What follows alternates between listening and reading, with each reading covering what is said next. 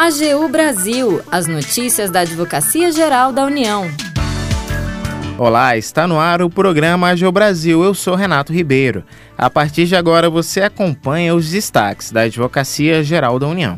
União obtém rescisão de sentença que concedia uso capião em Ilha de Paraty, no Rio de Janeiro. Duas famílias alegavam estar na linha sucessória da posse das terras desde a época do Império, mas a AGU comprovou que ilhas oceânicas são bens públicos. Começou hoje a primeira conferência latino-americana de advocacias e procuradorias de Estado. Escola da AGU promove seminário online sobre advocacia pública e a nova lei de licitações e contratos. Siga as redes sociais da Advocacia Geral no Twitter, YouTube, Facebook e Instagram e acompanhe também as notícias no portal gov.br/agu.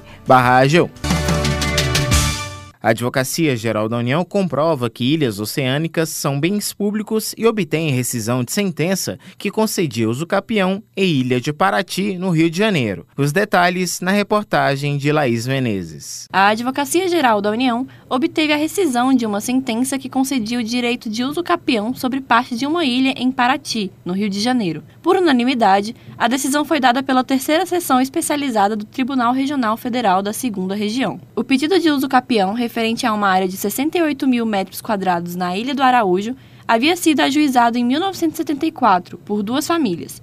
Elas alegavam que estariam na linha sucessória da posse das terras desde 1876, ou seja, desde a época do Império.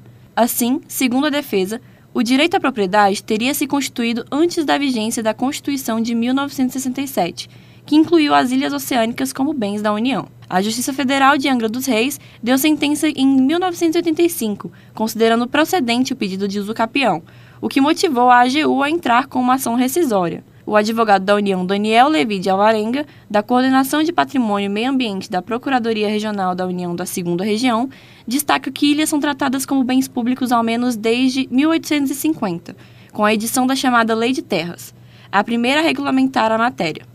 Quando a União ingressou com essa ação rescisória, o argumento principal era que, antes da Constituição de 67, as ilhas já eram consideradas como patrimônio da União, de acordo com a legislação vigente na época, na verdade, de acordo com a legislação desde o período imperial, a gente foi traçando toda uma linha de, é, genealógica, né, digamos assim, da legislação patrimonial para afirmar que aquela premissa que tinha sido tomada na, na de uso capião é uma premissa equivocada. As duas famílias que perderam o uso capião ainda podem entrar com recurso. Somente depois que o processo transitar em julgado é que a Secretaria de Patrimônio da União poderá decidir de que forma a União usará as terras. Da AGU, Laís Menezes.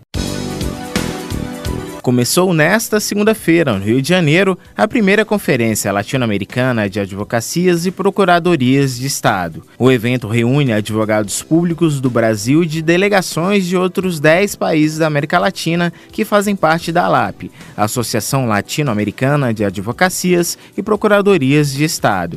O evento segue até quarta-feira com debates envolvendo temas como defesa jurídica do Estado, direitos humanos, combate à corrupção, cooperação jurídica internacional e arbitragem internacional. A conferência conta com a participação de organismos e iniciativas internacionais, como o Banco Interamericano de Desenvolvimento, Banco Mundial e o Escritório das Nações Unidas sobre Drogas e Crime. A Escola da Advocacia Geral da União, em parceria com a Consultoria Geral da União, promove na próxima sexta-feira o seminário online A Advocacia Pública e os Desafios a Enfrentar diante da nova Lei de Licitações e Contratos.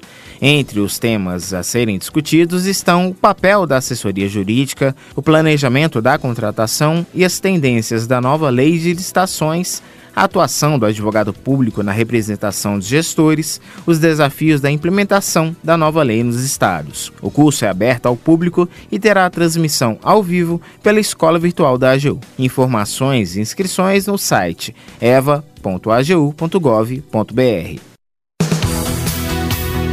O AGU Brasil fica por aqui. Você pode acompanhar as notícias e o trabalho da instituição no portal gov.br/agu em nossas redes sociais. O programa é produzido pela equipe da Assessoria de Comunicação da Advocacia Geral da União. Tem edição e apresentação de Renato Ribeiro, com trabalhos técnicos de Jaqueline Santos. Acesse também o nosso perfil no Spotify. É só procurar por Advocacia Geral da União. Sugestões de pauta ou comentários podem ser enviados no e-mail pautas.agu.gov.br. Até mais. AGU Brasil, os destaques da Advocacia Geral da União.